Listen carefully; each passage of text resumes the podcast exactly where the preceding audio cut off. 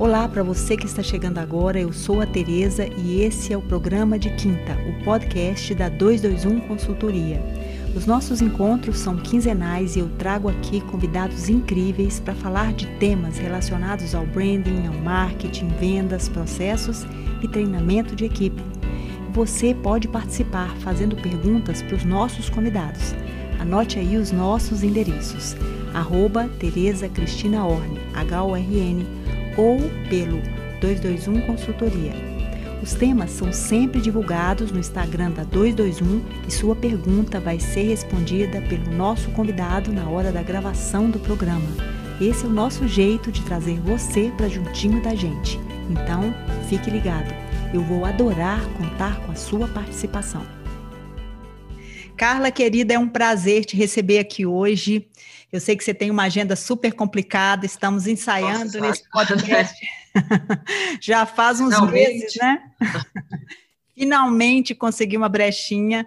Hoje, pessoal, estou aqui com Carla Mendonça. Carla é uma pesquisadora, jornalista, mestre, doutora em comunicação, consultora, palestrante na área de moda e comportamento, autora de artigos acadêmicos, jornalísticos em diferentes publicações da área, coautora de livros acadêmicos na área de moda e também professora de graduação e pós-graduação na área de comunicação e moda em várias faculdades e universidades do Brasil perfeito currículo e eu queria muito que todo mundo estivesse aqui, né, com, né em vídeo para ver como que você está linda para essa entrevista. Muito oh, bom gente, receber. Obrigada.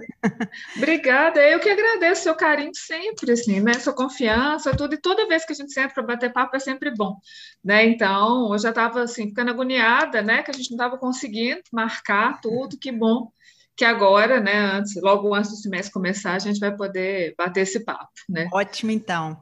Pessoal, hoje o tema é um tema muito importante, porque traz a questão do consumo pós-pandemia. E as pessoas têm dito, né, Carla, que a gente mudou, está mudando, então hoje a gente tem uma provocação importante. Será que mudamos sim. mesmo? Então, eu quero uhum. começar, Carla, trazendo aqui alguns dados que, em abril de 2020, a Business of Fashion, em parceria com a McKinsey, lançou uma atualização do estudo State of Fashion. E esse estudo analisa e propõe é, tendências de moda aqui a gente estava vivendo, né, Carla, o início dos uhum. efeitos da pandemia, e nesse uhum. momento o estudo já apontava para um cenário de transformação, assim, e os principais pontos eram a transformação digital, a relação com a sustentabilidade e uhum. é um ponto importante que as empresas teriam que ter muita resiliência para continuar seguindo em frente. Além uhum. disso, também eles falavam a respeito de uma certa antipatia que os consumidores teriam das marcas que produzem resíduos e eles tinham uma expectativa muito elevada em relação à sustentabilidade. Num outro trecho desse estudo, Carla, eu percebi que eles falavam também que o consumismo exagerado iria diminuir uhum. e que as pessoas estariam priorizando mais características de sustentabilidade, que escolheriam melhor e né, de uma forma mais assertiva as suas compras. Então, uhum. a pergunta que eu quero iniciar esse episódio é como que você, Carla, dentro da sua, né, do, do, seu conhecimento, dos estudos que você faz, avalia as mudanças em termos de consumo no Brasil? Uhum. Uhum. E, e, será que, de fato, a gente mudou mesmo? Bom, acho que para iniciar, eu acho que é uma provocação extremamente necessária, né? E é realmente uma, uma, provocação. Assim, Nossa, será que a gente passou por isso tudo e não mudamos nada? Né? Não é possível, né? Seu meu Deus. Mas a sensação é um pouco essa mesmo, né? E de que talvez assim a gente não tenha, não que a gente não tenha mudado nada, mas eu acho que coisas que a gente tinha muito certeiras, assim, ou talvez uma ilusão, né? A gente tem aquela coisa, ah, os unicórnios e tal, já vou explicar quem são os unicórnios já já, né? É, e as pessoas vão ser boas, maravilhosas e tal, e tudo vai mudar. Eu acho que quando a gente pega esse estudo lá do início, assim, a gente também estava vivendo aquele momento que começaram a, a a circular, né, nos grupos, até inclusive nos próprios jornais, essas coisas, as fotos dos lugares com menos poluição, né, então, assim, né, a, a, qualidade do ar melhorou, os animais começaram a achar ótimo a gente não sair de casa, né, tudo, tudo melhorou nesse sentido. E aí você começou realmente ter uma, é, um indicativo aí de que as pessoas elas estariam muito mais ligadas à questão de sustentabilidade, porque estava ficando óbvio. Assim, a gente recuou, né? No primeiro mês que a gente recuou, parece que a Terra começou a se curar da gente, né? Do, do grande mal, que é a gente e a, e a indústria e tal. E aí, obviamente, você teve uma mudança na vontade, que rapidinho também veio e sambou né, na nossa cara, riu da gente, na medida que, assim, estava todo mundo achando ótimo, linda sustentabilidade. A primeira abertura, a gente sempre fala desse caso, né? A primeira abertura da China, Hermé, é, em dois dias, já lucrou o que tinha perdido em três meses de, de fechamento. As pessoas, quando abriu Paris, davam voltas e voltas de quarteirão para a fila Nazara, né? Então, ora, de repente você fala assim, não, a gente não vai consumir mais, o mundo é outro, eu quero só paz e amor, quero né, os unicórnios e tal. Não, né? É, surgiu nesse momento o que um termo que eu achei bastante oportuno, inclusive, para pensar essa situação que foi o revenge buy, né, que foi uma compra de vingança, na qual as pessoas saíram consumindo também loucamente, porque elas queriam se vingar daquele tempo que elas ficaram dentro de casa sem poder consumir nada. Aliás, sem poder com todas as aspas possíveis, porque ainda online era era possível, né? Então a gente viu que por mais também que a gente estivesse discutindo online o tempo inteiro, que foi abrir uma áreas que a pessoa ia para a fila, sabe? Então, acho que a gente teve vários indícios no início da pandemia de que as coisas estavam indo para um lado, e depois a própria realidade veio mostrar para a gente que não, que a gente tem que, inclusive, dar um passo para trás e repensar algumas questões que a gente estava tendo como muito, como muito assertivas. Né? E acho que foi interessante para ensinar isso para a gente, né, em certa medida. Acho interessante, inclusive, que coisas que a gente achava que, ou, né, é, ou mídias que a gente achava que não funcionavam tanto, como, por exemplo, a TV, né? É, a gente teve a situação do, da pandemia, você tem um aumento absurdo no consumo de TV aberta, então você tem um aumento absurdo de arrecadação de, de publicidade no Big Brother, assim, as cotas eram altíssimas, eram né, de cerca de 72 milhões por, por empresa, assim, então era, era muito alto, assim, coisa que você não via há, há tempos. Pra, até para trazer isso para o campo da moda, a, no caso da CIA, por exemplo, que fez a parceria com a Juliette, né, que faria com qualquer um dos ganhadores, eles fizeram mais de 80 parcerias de coleção, de lançamento de coleção. A da Juliette foi a que rendeu o melhor primeiro dia de vendas, mesmo nessa situação toda que a gente está vivendo, porque a gente não está só falando de uma questão né, de estar tá fechado ou não está fechado o comércio, é, ou da pessoa gostar ou não de comprar online, mas a gente também está falando de uma insegurança que é muito grande. Né? Então, é, Outra coisa que acho que a gente também não pode esquecer que a, que a pandemia trouxe para a gente foi essa insegurança em relação ao, ao, consumo, na medida que as pessoas vão sair mais empobrecidas. Né? Tá to, não só a gente, mas o, o mundo está mais empobrecido. Né? Então, a gente tá, é uma crise gravíssima que ela ainda não acabou, e por mais que a gente tenha um monte de gente fingindo também que, não acabou, né, que acabou, ela não dá o um sinal assim de que está acabando de verdade, né? A gente quer isso no nosso coração, a gente fala todo dia, acorda pelo amor de Deus, né? Vamos acabar, mas não, não acabou tanto. Então, não acabou tanto é ótimo, né? Não acabou de fato, né? Mas então acho que a gente tem que, que pensar que a gente tem algumas previsões no início e algumas, algumas realmente elas, elas vão funcionar né, a própria questão mesmo da sustentabilidade, ela ainda se mantém, a gente tem um investimento maior no local, tem, tem isso tudo sim, mas não com a força que estava sendo colocado. Então, o fast fashion se adaptou a isso? Adaptou, né?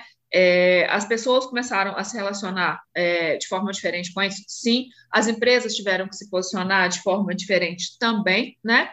E eu acho que é válido também para a gente pensar sempre que isso não é também só uma culpa do consumidor, né? Que às vezes fica muito está muito no colo dele, especialmente a questão da sustentabilidade, né? Ah, então tá bom, é, você não compra sustentável porque você não quer, não. Às vezes você não compra sustentável porque não tem condições, vai ser mais caro também, né? Então a gente tem que cruzar esses dados, não adianta a gente falar assim, ah, o consumidor vai sair da pandemia querendo comprar uma coisa mais sustentável. Ok, o orçamento dele vai dar para isso? Não. Então, beleza, então ele vai se voltar para outras coisas que são mais baratas, né? Que podem não ser produzidas com aquele ideal ético que ele gostaria né? Mas ele pode ter esse ideal ético em mente também.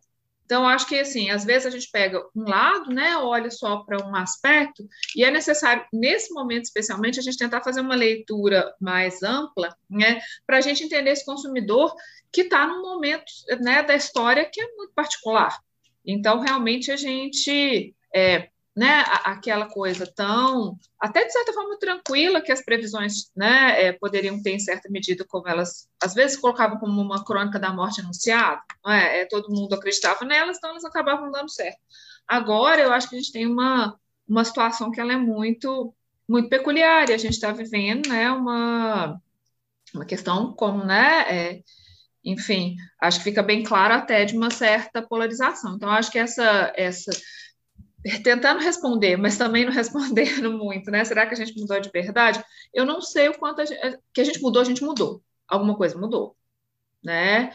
Mas eu não sei se a gente mudou tanto em relação a, olha, vamos querer sempre 100% é, sustentável e tal. Não, que existe uma mudança, existe. Talvez não exatamente aquela prevista, assim, mas uma mudança que ela vai se anunciando e, e que ela talvez tenha colocado holofote em algumas outras coisas que a gente também chegou a, a prever.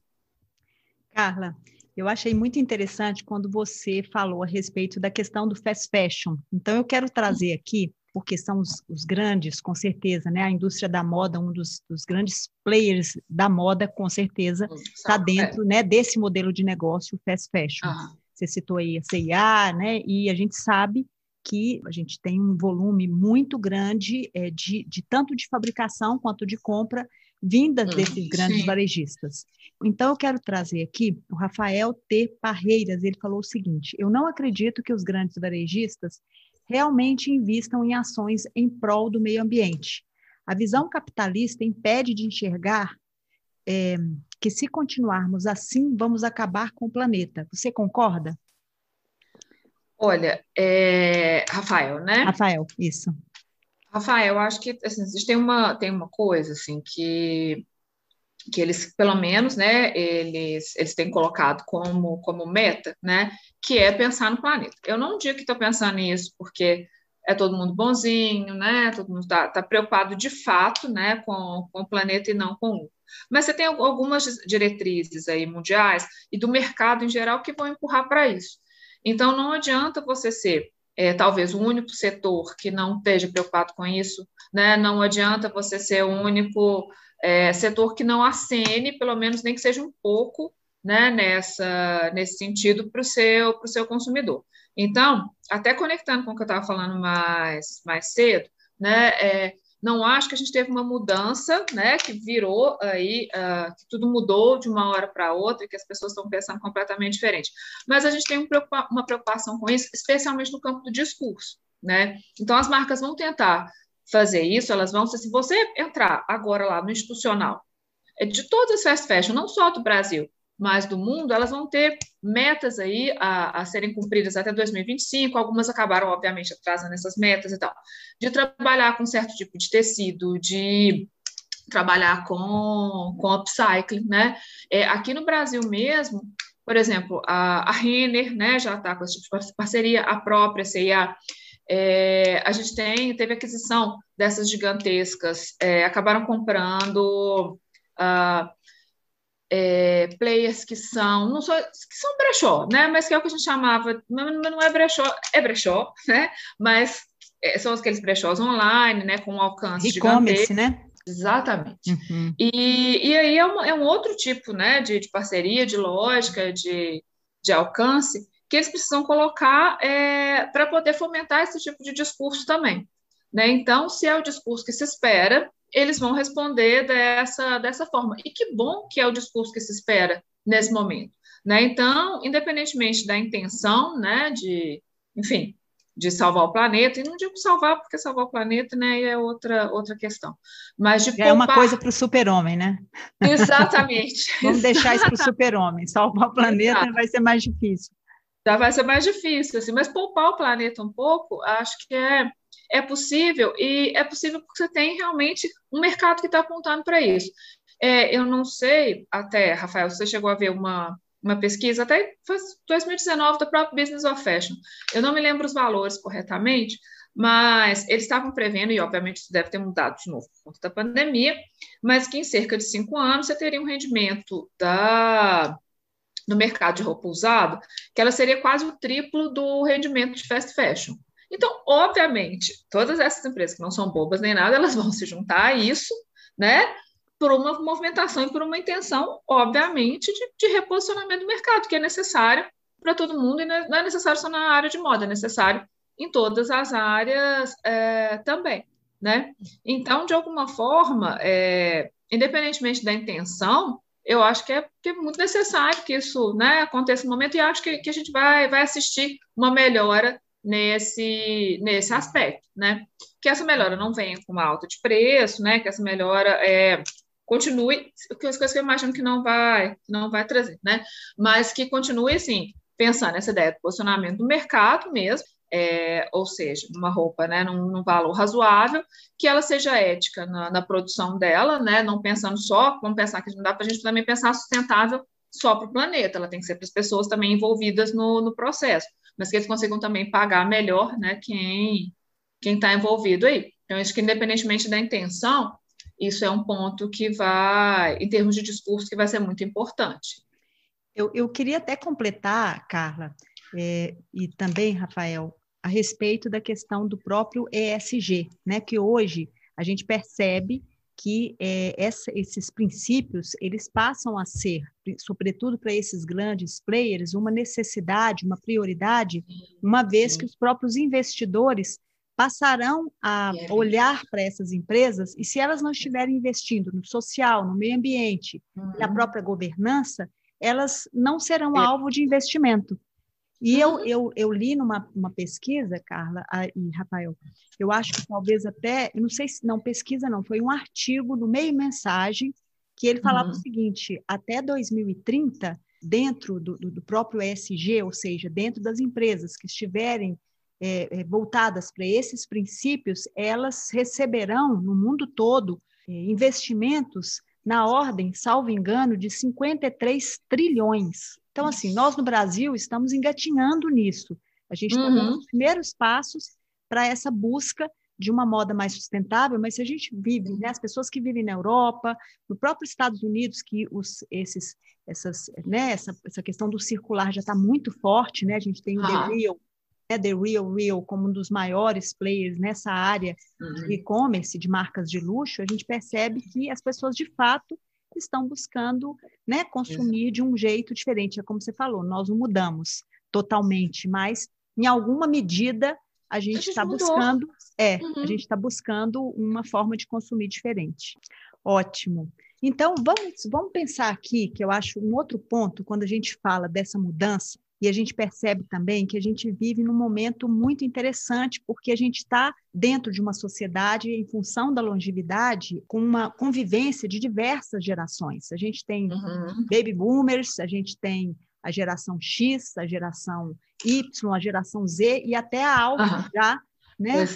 É. é. muita, é muita geração convivendo. É muita geração. É geração demais. Então, e a é. gente vai passar, né, Carla, a conviver cada vez mais com isso, é, porque a longevidade nos permite isso. E a uhum. gente pensa também que essas gerações todas estão em pleno processo de trabalho, elas estão ainda podendo trabalhar dentro das empresas uhum. e, ao mesmo tempo, também dentro da cena do consumo. Uhum. É, qual ou quais são as mudanças que essa grande variedade de gerações pode trazer para essa cena do consumo? E mais, né? Uhum. A geração Z realmente está é, tá trazendo um novo olhar sobre essa questão do consumo? Eu acho que ela. Duas ela perguntas, não... né? É, mas é, estão, estão interconectadas, né?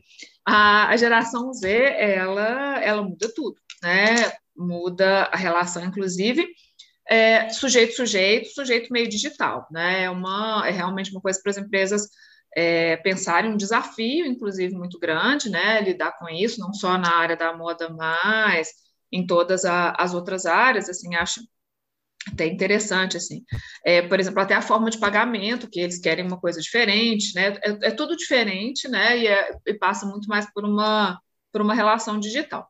Mas o que eu acho mais interessante, assim, da gente, da gente ter essa convivência hoje e pensar esses lugares de consumo, né, e, e inclusive até mais interessante para as empresas pensarem também, a questão de comunicar com cada público de forma diferente, né?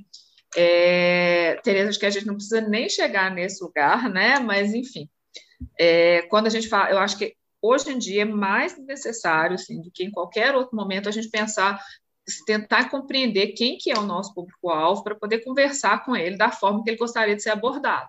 Né? A gente tem até há pouco tempo atrás uma abordagem é, mais ampla, mas se a gente for tentar fazer uma comparação entre uma, uma geração completamente digital, né? É, eu não estou falando nem na questão do, do baby boomer, é, não, não necessariamente, mas talvez tentar falar, né? É como, por exemplo, com a geração X, da mesma forma que você vai tentar é, falar com a Z, você vai ter um, um, problema terrível. Não vai dar certo, né? né? Não vai dar certo. São não. hemisférios diferentes, né, Carla?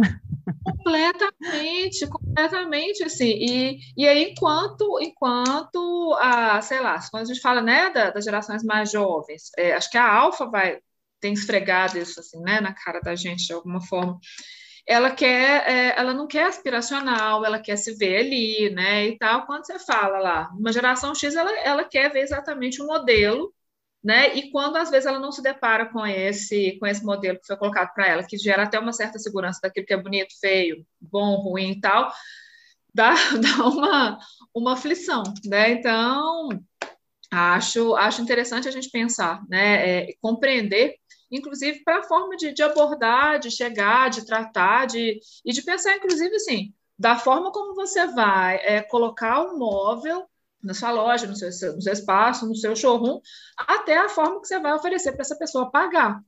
Né? Tudo isso vai mudar completamente de geração a, a, geração. Então, não é só a pessoa né, que você coloca lá no, por exemplo, sei, sei, no seu Instagram, né?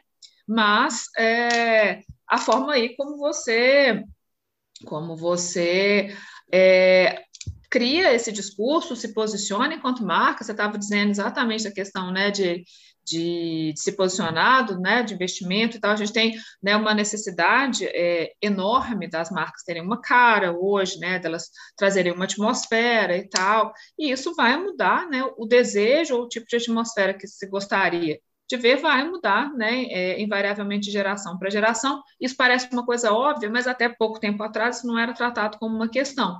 Eu acho que, né, nesse momento que a gente tem, inclusive, tantas gerações convivendo e uma mudança, né, tão desenfreada, inclusive até se a gente pensar essa questão de, de geração, né, como mais ou menos 15 anos aí entre uma e outra, se a gente for pegar pessoas que nascem com 15 anos de, de diferença hoje em dia, elas são completamente diferentes, né, elas desejam coisas Sim que são completamente diversas, né? Então, até pela aceleração que... da mudança, né?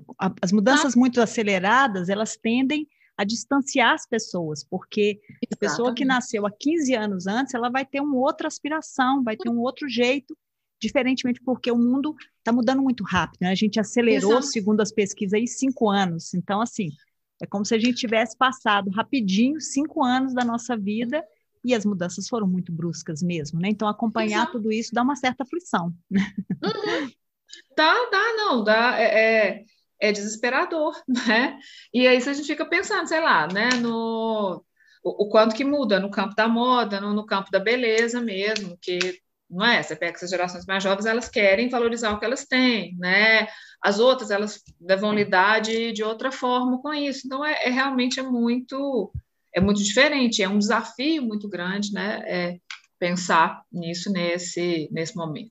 Não só no consumo, mas também na forma de você atender a essas novas demandas, né? Exato, são, exato. São muito, muito diversas. Né são mesmo? muito diversas. É, não só no produto, né? Mas no, realmente no, no discurso todo que envolve, na, é isso, assim desde o produto até a forma de pagamento, ao, ao, tipo de realmente ao tipo de negócio que você oferece, tudo assim, a é relação, é, né? Nossa, assim, é, é, é, repensar realmente de acordo com, com a geração que né, na qual o seu público se enquadra é, mais. Isso. E a gente acabou de falar agora dessas distâncias, né? E a gente vive um momento muito grave. Eu vejo grave quando eu olho para a área ideológica, né? Porque a gente está vivendo um momento grave de polarizações. Então, uhum. a gente tem uma polarização no que diz respeito ao campo da ideologia, dos empregos, dos estilos de vida. Como o consumo da moda vai ser afetado por isso, por essas polarizações tão, né? Será que a gente vai ter esse distanciamento cada vez maior? Ou é luxo, ou é a roupa né, mais popular? A gente, as marcas do meio terão problemas. Né? Outro dia, numa discussão até uma palestra né, na SPM, é, falava-se um pouco sobre isso, entendeu? Assim, será que as marcas do meio vão deixar de existir? E eu gostaria uhum. de ouvir a sua opinião. O que, que você acha com relação a esse tema? Oh, Tereza, então, já me chamaram de hegeliana, que eu acho um elogio, né? por, por dizer né, o, que, o que eu vou te dizer agora, mas é, foi um, um, amigo historiador, então, de novo, né, é, é um elogio. Mas se a gente olhar né, para a história como um todo, inclusive até para a história das tendências, elas sempre funcionaram né, de forma polarizada. Então, toda hum. vez que a gente olha para a história, a gente consegue perceber você tem uma movimentação para um lado, né? E você sempre vai ter uma movimentação para o lado oposto, com uma força é, mais ou menos é, igual, né? E vão ser polos que estão sempre um indo para o lado, outro indo para o outro. Porque às vezes eu acho que a gente fica com uma sensação na nossa bolha, né? E independentemente da bolha que você está, aqui você está, ponto, uhum. né? Você fica com a sensação, assim, ah, não, o mundo é assim. Então, beleza, então, o mundo é assim. Aí, beleza. E você acha que o mundo tá. Não, gente. Aí você pensa assim, gente, mas está todo mundo pensando de forma tão evoluída, por que, que a gente olha para cá e de repente a gente está vendo tanta gente preconceituosa? Meu Deus, o que está é. acontecendo? Não. Sempre aconteceu. O que a gente faz, o, o, que, o que acontece hoje é que, é isso, que isso é mais alto, sabe? Isso é mais barulhento, digamos. Alto no sentido de ser mais barulhento, né? Então, essa polarização, ela sempre existiu. Ela definitivamente, ela historicamente, ela sempre sempre teve aí. Mas hoje em dia todo mundo fala sobre ela, as pessoas brigam, elas têm espaço nas redes sociais, e é isso, enfim, virou uma coisa realmente muito Todo mundo tem voz, gente, né, Carla? Todo mundo tem voz, exato, é. para o bem e para o mal. Sim. Né? Então a gente fica com a sensação de que a polarização ela é mais acentuada, mas ela não é, né? Ela, ela é mais barulhenta, mas mais acentuada do que ela foi em outros momentos, ela não. Acho que ela não, não vai ser. Se, não, se, não, se fosse, a gente não teria passado por tantas guerras, né? Ou vivido tantas situações que fossem díspares. O que me deixa tranquila, mesmo Sim. assim, é, aí falando da minha bolha, tá? Vindo da minha bolha. É que, por exemplo, quando a gente olha para as marcas e para o posicionamento delas, é, elas caminham para alguma coisa, por exemplo, se a gente pensar nas gigantes, elas, elas não têm um CEO de diversidade e tal, elas estão tentando né, é, falar aí de um lado ou de um posicionamento, né, é, mas e inclusive assim até até em relação né, à, à ideia de consumo, imagino que uma parte dos consumidores eles até não concordem com, com esse tipo de coisa, mas talvez não sejam também tão barulhentos para poder dizer disso, né? Mas essas marcas, como elas inclusive estão sempre à, à vanguarda, o papel delas é, é esse, eu acho que elas acabam é, dizendo aí dessa movimentação que a gente acha que é mais ou menos natural, né? Que é a quebra do padrão, que é né, ver a diversidade, enxergar o outro, é, esse tipo de coisa. Aí, em relação à polarização, né, e essa questão do, do meio, né, ou, ou, ou talvez até da, de uma roupa aí do meio, eu acho que que inclusive as gigantes, elas de boba não tem nada, né? ninguém é gigante à toa por à ser toa, bobo, né? né? De repente, nossa, vendi horrores, não sei por que estou aqui, né, mandando isso 50 anos, mas, né, enfim, né, de bobo, eles não Já não nasci assim, né, Carla? Já nasci assim, nasci assim poderosa e tal. Poderosa, exato, exato. Não vai ser, né? E eles conseguem fazer uma leitura muito boa daquilo que está acontecendo naquele, naquele momento. Então, por exemplo, a gente tem uma, uma ideia né? A gente viu, antes da pandemia, independentemente de qualquer coisa, uma mudança drástica, e por drástica eu não digo drástica de ruim, eu digo drástica de, de grande mesmo, né? De acentuado. É, no mercado de luxo, que foi a questão do prêmio medíocre. Né? Então você tem uma, a gente via com aquela coisa, né? A gente via no coração, eu tenho certeza, aquela coisa assim, ah, Dior é, no início dos anos 2000 e aqueles desfiles, aquela coisa toda que a gente falava, nossa, moda sonho e tal. Aí de repente você vem uma, vem uma geração que é quem vai comprar essas marcas, né? É, que fala assim, não gosto disso não. Gosto de street style, gosto de camiseta. Aí você vem a Vetman, faz camiseta cara, e, você, e vem a, a a Balenciaga faz os tênis, né? Então vivia de bolsa, de repente você tem a produção de tênis que ela vai, que ela vai né, gerar muito mais lucro que a bolsa para a marca e tal. E a, né, a marca se reposiciona e começa a fazer o que também eu acho um termo ótimo, que é essa ideia de um prêmio medíocre, ou seja, você não está preocupado em fazer uma roupa incrível e tal, não, você vai fazer uma camiseta. E essa camiseta, ela não vai ter nada demais, né? Mas ela vai custar um horror e para você fazer essa camiseta vai ser muito barato. Então você vai continuar com um lucro altíssimo em cima dessa dessa camiseta e mais do que isso, você vai agradar aquele público que vai achar que você é super vanguardista, porque ao invés de você fazer uma bolsa caríssima lá com um artesão que vai ficar tempos em tempo, né, um tempo enorme fazendo aquilo que vai ser caríssimo, você vai fazer uma coisa, é, é, você vai fazer uma coisa que é barata para você e ainda assim você vai ter um posicionamento esperado de você, um, um posicionamento que é vanguardista na, naquele momento, né? Então, eu acho que essa questão do, do meio, né, ou as marcas que estão no meio, elas acho que elas né, continuam, vão, vão continuar existindo, assim, até por uma movimentação das grandes de terem que ler, sabe, o que está acontecendo nesses outros lugares para que elas continuem sendo desejo de todo mundo, mesmo que essas pessoas não tenham alcance, né, para que elas continuem sendo desejo. É, eu acho que isso fica muito claro, por exemplo, na adaptação que essas gigantes fizeram também em relação ao mercado digital, à roupa digital. Sim, eu acho que assim, um dos grandes aprendizados também desse momento foi perceber que cada vez mais as marcas que de fato né, são vanguarda em termos de negócio, não sei nem se é em termos de produto, Sim. mas de negócio, não, de negócio, é. acentuaram a sua escuta ativa, percebendo uhum. o que estava no meio, que estava ali no meio da conversa, de uma forma até subliminar, que era um desejo daquele consumidor, e trouxeram uhum. aquilo como uma forma até de premiar aquele momento. Quando a gente fala do é. tênis, quando a gente fala é. dessa moda conforto, você estava ali dentro de casa e tal, por que não estar de Dior, por exemplo, né? Para quem é. pode. Por que não uma, né, uma peça incrível e tal? Então, assim, é a percepção daquele momento de fazer essa entrega de uma maneira diferenciada. Eu acho que isso é, Exato. é. Né? Então, também penso que essa, essa coluna do meio vai continuar existindo, mas desde uhum. que tem escuta, né? Não adianta fechar Exatamente. o ouvido, né, o olho, a boca, e falar, não, uhum. não quero nem ver, vou continuar fazendo isso não está mais, não está mais atendendo, não está mais sendo perceptível. Eu acho que as redes sociais, o próprio Google, né, você consegue perceber o que, que é tendência pelas buscas, uhum. pelas, pelas uhum. conversas ali na rede social, você consegue entender o que, que de fato as uhum. pessoas estão querendo, né? Qual que é o desejo implícito delas ali na conversa. Eu acho que essa esse ponto que eu acho que é drástico e muita gente vai ficar no meio do caminho por isso, porque não está conseguindo captar né, essa mensagem ali interessante que está no meio. Exatamente. E, e Tereza, penso nisso também, nessa, nessa medida assim, que às vezes o que a gente escuta não é aquilo que a gente quer escutar. Sim. Não é? E aí eu acho que certeza. causa medo por causa disso, não é? é. é e acho que fazer essa escutativa é muito importante exatamente para a gente escutar aquilo que a gente não quer. É. Porque às vezes a gente quer que é o melhor, né?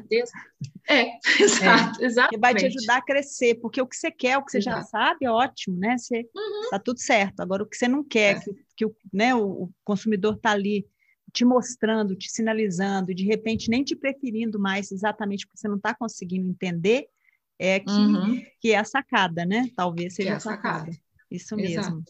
É, Carla, a gente já está com a vacinação já atingindo alguns níveis aí melhores, e a gente sente que uhum. né, vai começando as coisas já chegarem numa certa possibilidade de abertura maior, de um certo conforto para as pessoas e até segurança. Uhum. Eu temo uhum. muito falar dessa palavra novo normal, acho é. horrendo, ah, né? De jeito nenhum, porque é, porque não se trata disso, né? A gente voltar uhum. às nossas atividades com segurança. A gente sabe que essa euforia, ela tem preço. A gente viu agora aí, por exemplo, o Lula Palusa nos Estados Unidos juntando 110 mil pessoas, e isso a gente sabe que pode gerar um resultado, sobretudo com essa nova variante, a Delta, que está uhum. né, avançando nos Estados Unidos, mas ao mesmo tempo as pessoas querem viajar, querem comemorar, querem ter o seu momento depois de mais de um ano e meio nessa uhum. labuta, né, nesse essa Exato. coisa meio escondida dentro de bunkers, né? É. É, você acha que a gente vai ter um Natal e uma recuperação de vendas? Como é que você vê aí? Você acha que vai rolar de novo essa coisa do consumo de vingança ou as pessoas vão ter um pouco mais de método? O que, que você acha? Eu acho que vai ter um Natal que, que, que as pessoas vão sorrir, né? Vão? que, o, que o lojista vai sorrir, né? É. Acredito que, que sim, acho que a gente, né? Talvez até por uma, por uma insegurança mesmo, né? É, em relação a, a, né, a econômica mesmo, ela, ela pode não ser tão grande, mas eu imagino que ela que ela vai gerar um sorriso, que as pessoas vão querer se ligar, vão querer festejar, vão querer presentear quem elas amam, vão querer se presentear, vão querer se montar, então vão querer se, se vestir, e, sabe, e, e sair cheio de coisa nova. Eu acho que, que a gente tem um, um Natal aí por vir. Dos revenge, das movimentações de vingança, assim, né, além da, da compra, né, é, o, o a viagem já está também bastante, bastante é, forte, né, nesse aspecto. Então, inclusive até você der uma olhadinha em preço de passagem, já, já realmente está caríssimo. Para dentro do Brasil mesmo tá, já está bem caro, porque as pessoas, né, de novo, não estou falando isso nem, nem entrando na questão segurança, mas as pessoas estão se sentindo mais tranquilas para isso e querem Sim. tirar o atraso disso tudo. É, é muito tenso, né? Está sendo um momento muito tenso, além do volume de uhum. mortes, né? A gente está aí com Exato. quase 600 mil pessoas, né? E é, um, é uma coisa muito, muito louca isso, né?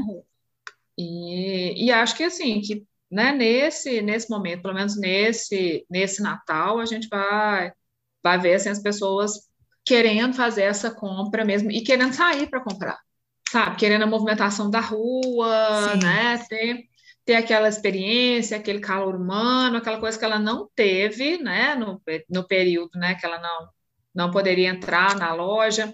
A questão de experimentar, né? Tem algumas lojas que podem, outras que não podem. Eu imagino que que vai aumentar a quantidade né, que, que pode. É, a gente já tem uma expansão dos horários também, então acho que, que as pessoas, pelo menos, é, pelo que a gente está vendo de comportamento agora, eu acho que vai, que o lojista vai sorrir nesse fim de ano. Assim, que bom, que bom. Então, é, então, lojistas, ó, atenção, viu? A previsão é boa. Que é. a gente vai ter um Natal legal aí.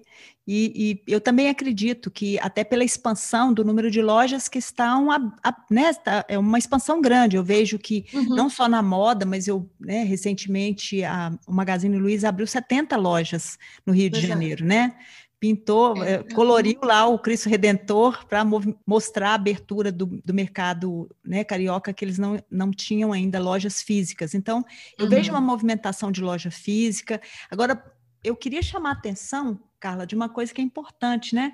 Que assim, esse consumidor que está dentro ainda da pandemia, porque a gente não saiu ainda, é, uhum. é, ele também está um pouco mais exigente, né? Ele, ele, sai, ele sai de uma pandemia sabendo que uma experiência à distância não é ruim, é boa. Não. Então, uhum. quando ele entra na loja, ele vai querer uma, um melhor atendimento, então aquele atendimento fraco, aquela coisa sabe? Nossa, aquilo eu acho que vai ficar inaceitável. Então, acho que o lojista precisa buscar essa, né, essa capacitação, essa, essa melhoria na, nas ações de atendimento, de estoque, de tudo, né? De merchandising, porque é uma, é uma acho que vai ser uma exigência maior. A partir é, e pensar, e pensar a loja dele como centro de entretenimento. Sim, isso. Produto, essa pessoa pode ter em qualquer lugar. Ela vai lá para ser entretida. O que, que você está fazendo para entreter, então, essa pessoa? não Sim. é? É, eu acho que isso é, que é. é uma coisa que é, é, importante ser pensada para ter um, é. para ter até um realmente um, um, Natal melhor, né? Porque você vai aproveitar Exato. a entrada daquele cliente na sua loja. Uhum. Isso é fundamental. Bom, é, para terminar nosso papo, que está incrível, ah. é, e para é a gente te ouvir, né, como uma estudiosa de comportamento, é, você poderia, Carla, sinalizar alguns pontos de atenção e de investimento para esses lojistas é, nesse cenário pós-pandemia? A gente falou agora um pouquinho de atendimento, dessa coisa da loja, da loja como centro de entretenimento, mas o que mais você acha que seria interessante assim? Eu, assim, eu acho que focar muito, muito mesmo nessa questão de, de pensar como centro de, de entretenimento e pensar muito na relação do WhatsApp. Sim. Esse, esse consumidor que sai da, da, né, da pandemia, ele começou a comprar online, mas ele se sentiu mais acolhido é, especialmente pelo WhatsApp. Foi, foi o WhatsApp que criou né, uma ideia de um calor humano, de alguma coisa ali, de uma proximidade, que é uma coisa que você fala assim, ah, então tá, então eu estou comprando online, estou lá né, no, no e-commerce da pessoa, escolhi meu tamanho, mas eu não sei. É no WhatsApp que você fala assim, ah, como é que é o caimento disso? Como é que funciona isso? E que você vai ter esse atendimento que é diferenciado.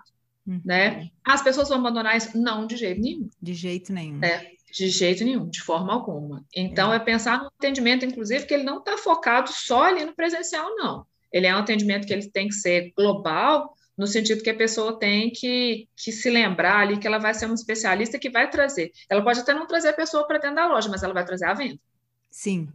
Sim. Né? É, ela traz a venda para dentro da loja, ela tem que manter esse relacionamento nos outros canais, sabe? Acho que as pessoas, se tudo os vendedores, né, eles se esquecem que você tem uma rede social que você pode uhum. perguntar se pode seguir, né? Se antes a gente falava no é. final é. da venda, olha, como que você quer ser contactado, né? Antigamente a gente falava por telefone e tal, por e-mail, né? Que eram, eram os meios que a gente tinha. Hoje você tem o WhatsApp, você tem pelo direct, uhum. você tem outras formas de se relacionar para manter viva aquela importância, aquele grau de importância que o vendedor tem Exato. na vida das pessoas, porque senão a gente vira entregador, né? Eu acho que o, o vendedor, Exato. e eu me coloco coloco nessa função, porque eu trabalhei com venda durante muito tempo, eu uhum. sei que assim, você tem que ter um, um, grau de importância, uma relevância né, na vida Sim. das pessoas. Sim, é, é fato. E se a gente for pensar até essa lógica de entretenimento ainda, o quanto ela realmente é importante, pensa as lives de venda. Sim. Não é? Que assim, tirou muita gente do sufoco nesse, nesse momento. Assim, Sim. Né? Então, elas vão, acredito que elas vão continuar, né? Mas de alguma forma é, ela está ali, ela está ali também para dizer de posicionamento de marca. Sim. Então, de novo, afiar o discurso. Né? O que, que você entrega de diferente? É sustentabilidade, é estilo de vida, é, sabe, é, é o quê?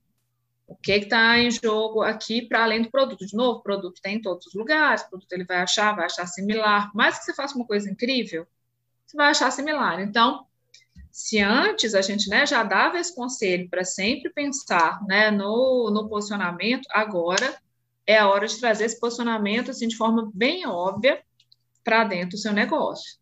Olha, né? É, eu, eu, acho que entregar isso de uma forma mais, cada vez mais expressiva, porque como você disse muito bem, é, né, dentro de uma pandemia, a gente teve uma oportunidade única de, de realmente criar uma intimidade muito grande, né? Aquelas, aquelas gerações que não tinham, como por exemplo a minha, eu não tinha essa intimidade toda de compra à distância. É, hoje eu faço essa compra assim com né, como diz o outro, dois palitos, está tudo comprado, está tudo ok, né? E assim, me sinto segura, não, não vejo nenhuma dificuldade, não tem, ou seja, e a possibilidade de você fazer uma pesquisa gigante que né, uhum. né, você não fazia antes. Quando você estava dentro de uma loja, no máximo você ia na loja ao lado, dentro do mesmo shopping, ou poderia até em outro shopping, mas ali você tem uma chance de fazer comparativos, de fazer diversas coisas, ou seja, e, e, além assim, você não, você não faz a compra hoje só no Brasil, né? Você, você precisa pensar Exato. nos grandes marketplaces internacionais uhum. que te permitem essa compra, que entregam no mundo todo. Uhum. Os chineses estão fazendo a festa no Brasil. Conheço. Né? Uhum. Então, é, a gente tem muitas chances. Isso mesmo. Carla, eu queria trazer uma última pergunta da Maria Helena P. Santos. É, ela disse o seguinte: como uma estudiosa da moda, como você vê o futuro desse segmento? Bom, eu acho que é, é interessante pensar o futuro da moda, assim, na medida que ele é difícil demais de ser pensado. É. Porque é, eu acho que eu, eu, né, eu sempre falo isso com as minhas alunas e tal. É, moda é o sintoma da cultura. Então, qualquer mudancinha cultural que você tem, a moda já pá, já vai e já, né, já muda junto, junto com isso. Assim. Então, acho que é que é, que é difícil, né? Interessante demais pensar, né? Mas é difícil também fazer uma previsão, uma né? Assim. É, fazer uma previsão de futuro, é. sem, especialmente, eu acho que a gente um pouco mais medo, né, de, de falar. Isso, especialmente por conta da, da pandemia. Ninguém imaginava que isso ia acontecer. Sim. De repente, caiu na nossa cabeça um e as tsunami. coisas, né? O tsunami, exatamente, que a gente está aqui ainda tentando, né, assim, sobreviver a, a ele. Então, acho difícil a gente prever por conta disso, pela moda ser tão sensível a tudo que acontece no, né, no, no, mundo. Ser, ser, exatamente o ponto ali, né, é pro, também para o bem e para o mal, mas o ponto no qual assim, é, você apresenta e representa aí realmente né, tudo que tudo que está acontecendo. De alguma forma, eu acho que, que tem uma coisa que é, que é bastante interessante, a gente vê isso agora, né, especialmente nas Olimpíadas ou um dos esportes e tal, as pessoas né, usam cada vez mais a, a roupa como, como uma declaração. Né? Então, se isso já acontecia, acho que abraçar, isso, tem né, sido abraçado de forma cada vez mais intensa, eu acho que pode que pode ser um, é, pode ser um caminho da gente pode ser mais agente. um futuro, né? É, Não é? é? Até inclusive pensando aqui a geração alfa, eu acho que as pessoas vão se, vão se preocupar menos, mas vão dar mais declarações né, de quem elas são, do que elas gostariam aí no, no corpo delas de uma forma um pouco mais é, subjetiva, né, sem ser exatamente tentar, estar tão preocupada com padrão, com esse tipo de coisa. Sim.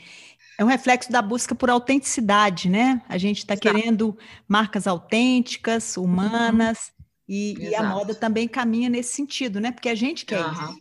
Exatamente, ainda mais nesse momento, nossa. nossa. né? Querida, adorei, foi ah, muito legal, como sempre. Primeiro, agradecer demais a sua presença, né, a sua participação, trazendo conhecimento e a clareza que você tem a respeito do que é a moda, de como os comportamentos se formam e se traduzem em consumo. E eu gostaria, se fosse possível, de você deixar o seu o seu contato para que as pessoas hum. possam te seguir, tirar alguma dúvida, enfim. No meu Instagram, gente, né? Não tem, não tem como a gente não acompanhar isso, né? É, isso. Se alguém tiver alguma dúvida, alguma pergunta, mesmo que a gente não seja amiga, apareça lá como solicitação, eu sempre vejo, sempre entro naquelas que não aparecem diretamente, então é a Carla Mendonca. Carla ah. Mendonça ah. sem a sua filha, a Carla Mendonca. Facinho, qualquer Muito dúvida, fácil Tô lá. Ótimo, ótimo. Querida, então é isso. Um beijo grande. Tomara que a gente possa se, se ver em breve pessoalmente. Se né? abraçar, né? Isso mesmo, se abraçar, que é uma coisa boa. Né? Isso Nossa, mesmo. Não. E aqui, eu que agradeço, assim, é sempre ótimo, sempre, sempre um bom papo, né? Sempre, sempre uma oportunidade boa aí da gente construir, né? Então, Obrigada pelo convite, sim. Ah, fico feliz mesmo, muito feliz da sua presença aqui, tá? E as portas estão abertas, volte ao programa toda vez que você né, quiser e se sentir à vontade para isso. Se tiver tempo também, né? Que você é muito ocupada. Volte. boa, boa. Não é sempre que você tiver um tempinho, né? Porque a agenda é complicada. Nossa Senhora, fala não, Tereza, fala não. Nossa Senhora, né? Isso, querido. Então, beijo grande. Beijo. Eu quero agradecer a participação de todos que acompanham por aqui e convidá-los a estarem comigo no nosso programa.